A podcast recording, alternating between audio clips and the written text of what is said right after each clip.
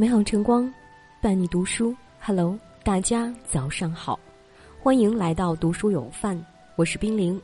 今天要跟大家一起分享的文章，名字叫做《人败皆因懒，事败皆因傲，家败皆因奢》。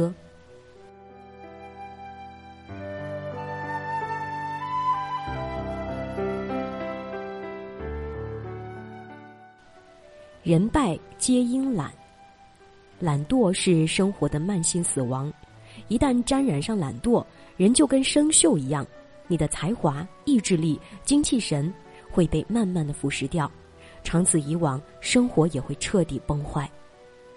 少有人走的路中有这样一个小故事：一位军官随军驻扎在一个偏僻的小岛上，生活乏味无聊。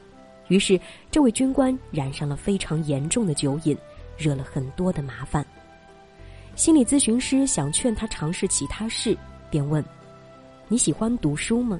军官答曰：“喜欢。”咨询师道：“既然如此，你用读书代替喝酒，不是更好吗？”军官找起了借口：“营房太吵，我没心思读书。”咨询师继续劝说：“那你可以去图书馆。”军官皱起了眉头，图书馆太远了。咨询师疑惑了：“难道图书馆比酒吧还要远吗？”军官叹了口气：“唉，说实话吧，其实我不怎么爱读书。”咨询师换了个话题，继续问道：“你喜欢钓鱼吗？”军官回答：“我太喜欢钓鱼了。”咨询师问：“那你为什么不用钓鱼来代替喝酒呢？”军官又开始抗拒，我白天得工作呀。咨询师反问他：“那晚上就不能钓鱼了吗？”据我所知，这里有好几家夜间钓鱼俱乐部，我介绍你到那里去垂钓，你觉得怎么样呢？军官支支吾吾道：“嗯，怎么说呢？其实我也不是那么喜欢钓鱼。驻守小岛固然无趣，但依然有很多充实人生的选择。”但那位军官却选择了散漫消沉，他不是不可以改变，而是懒得改变。后来果不其然，这位军官因酗酒被开除了。其实生活中有很多军官这样的懒人，他们对生活也有期待，有的甚至还列下了许多的规划，比如一周看一本书，一个月要减肥五斤，学习新的工作技能。问题是，他们从不行动。你若问他，他还会找出无数冠冕堂皇的借口搪塞你。但人这辈子就是活个因果，你以为自己眼下看似活得舒服了、安逸了，终有一天他会变成生活的苦，加倍让你咽下去。而真正聪明的人都知道，这世间种种的成就，大多遵循一分辛劳一分财。你要想过上怎样的人生，至少得交付同等的辛劳。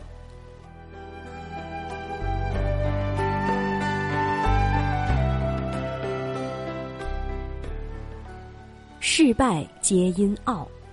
古希腊有位哲人曾说：“骄傲总是与愚蠢结伴而行，傲慢一现，谋事必败。”当一个人心生傲慢时，他就无法正确认识自己。更别说自己有任何进步，工作有任何成就了。最近跟一位当编剧的朋友聊天，他说自己经常会跟老板一起面试新人，面试的过程中，老板肯定会问这样一个问题：最近国内播放的影视剧你都看过哪些？举个例子说说它好在哪里，不好在哪里。记得有一次，问题还没有问完，有个面试者脱口而出。我从来不看国产剧的，言语间充满了傲慢与优越感。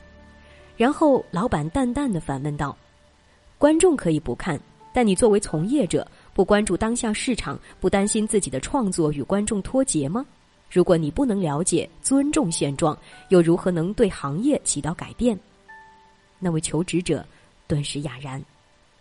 其实，不管是对于行业还是个人，傲慢。都是阻碍进步最大的拦路虎。古人常说：“天不言自高，地不言自厚。”如果你用心观察，会发现，越是傲慢的人，越是半桶水晃荡。他们总是志得意满地守在自己的一亩三分地里，听不进别人的意见，看不到外面的世界。而厉害的人往往谦逊包容，他们活得就像一个海绵，好的坏的都能转化为自己的能量。与人交往共事，切忌偏执傲慢，常怀一颗谦逊和善之心，保持好学谦卑做人，扎最深最深的根，日后才能枝繁叶茂。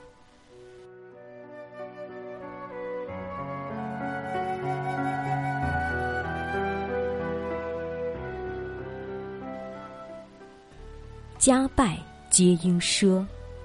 生活中有不少人把及时行乐挂在嘴边，他们觉得人生苦短，活着就该怎么潇洒怎么过，所以花钱的方式上常常是今朝哪管明日事，浪得一日是一日。人到中年才渐渐意识到存钱的重要性。人生难免遭遇些猝不及防，我们也难以预测变故会何时到来。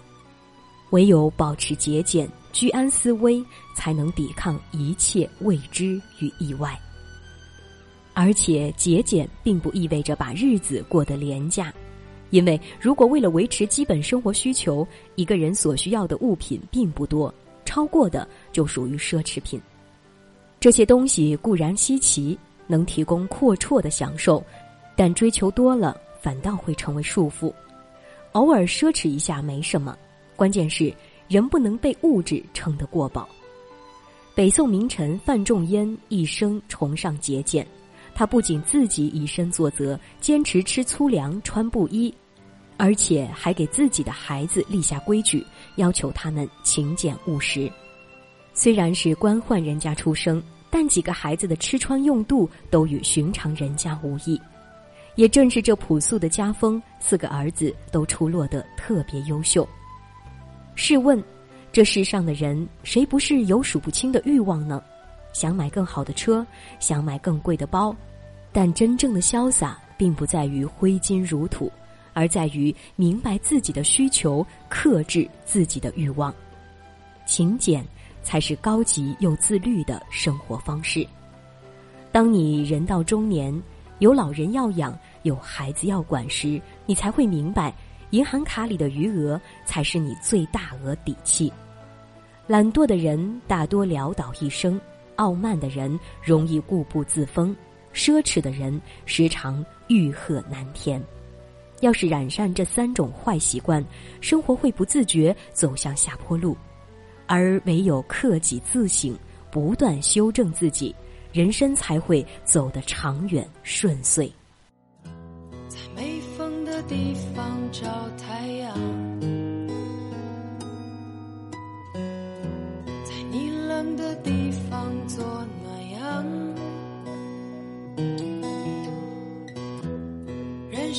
事纷纷，你总太天真。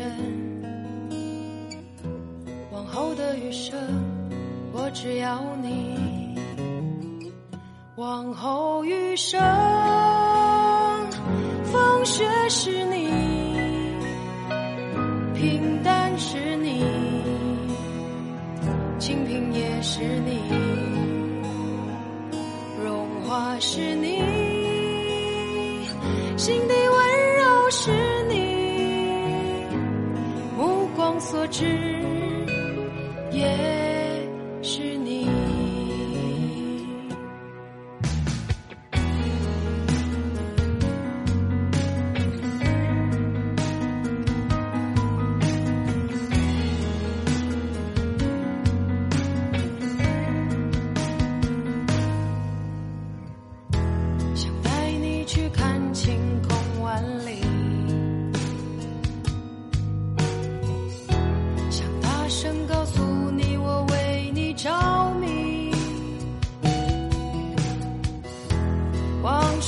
匆匆，你总是会感动。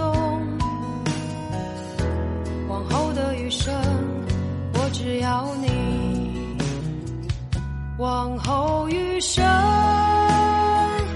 风雪是你，春花是你，下雨也是你。